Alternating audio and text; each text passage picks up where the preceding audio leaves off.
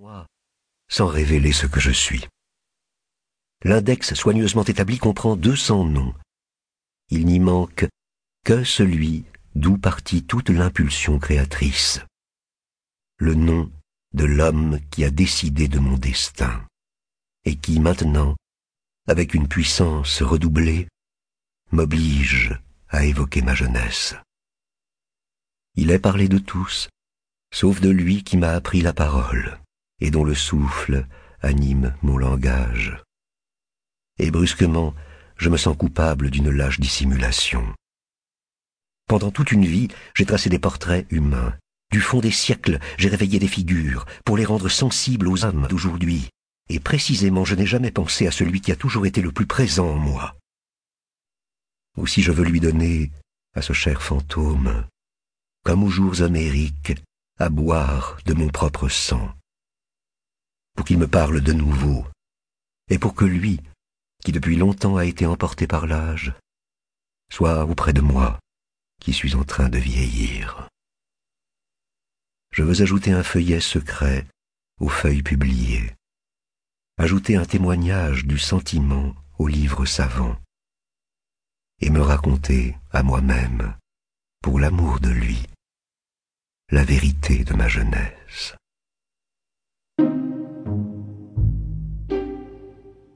Encore une fois, avant de commencer, je feuillette ce livre qui prétend représenter ma vie. Et de nouveau, je suis obligé de sourire. Car comment voudraient-ils connaître le véritable noyau de mon être, eux qui ont choisi un mauvais départ? Leur premier pas porte déjà à faux. Voilà qu'un camarade de classe qui me veut du bien et qui aujourd'hui est comme moi conseiller honoraire, imagine gratuitement que déjà au lycée, un amour passionné des belles lettres me distinguait de tous les autres potaches. Vous avez mauvaise mémoire, mon cher conseiller honoraire. Pour moi, les humanités classiques représentaient une servitude mal supportée, en grinçant des dents et en écumant. Précisément parce que, fils de proviseur, je voyais toujours dans cette petite ville de l'Allemagne du Nord la culture professée jusqu'à la table et au salon comme un gagne-pain. Je haïssais depuis l'enfance toute philologie. Toujours la nature, conformément à sa tâche mystique, qui est de préserver l'élan créateur, donne à l'enfant aversion et mépris pour les goûts paternels.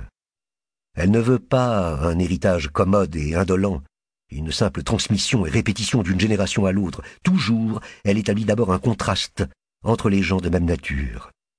Et ce n'est qu'après un pénible et fécond détour qu'elle permet aux descendants d'entrer dans la voie des aïeux. Il suffisait que mon père considérât la science comme sacrée pour que ma personnalité en germe n'y vît que de vaines subtilités. Parce qu'il prisait les classiques comme des modèles, il me semblait didactique, et par conséquent haïssable.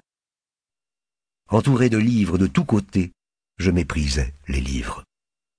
Toujours poussé par mon père vers les choses de l'esprit, je me révoltais contre toute forme de culture transmise par l'écriture. Il n'est donc pas étonnant que j'ai eu de la peine à arriver jusqu'au baccalauréat, et qu'ensuite je me sois refusé avec véhémence à poursuivre des études.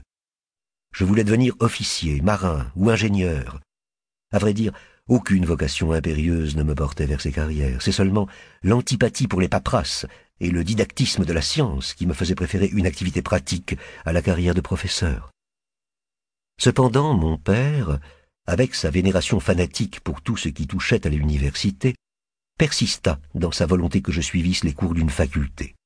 Et je ne parvins à obtenir qu'une concession, c'est qu'au lieu de la philologie classique, il me fut permis de choisir l'étude de l'anglais solution bâtarde, que finalement j'acceptai avec la secrète arrière-pensée de pouvoir ensuite plus facilement, grâce à la connaissance de cette langue maritime, avoir accès à la carrière de marin que je désirais vivement.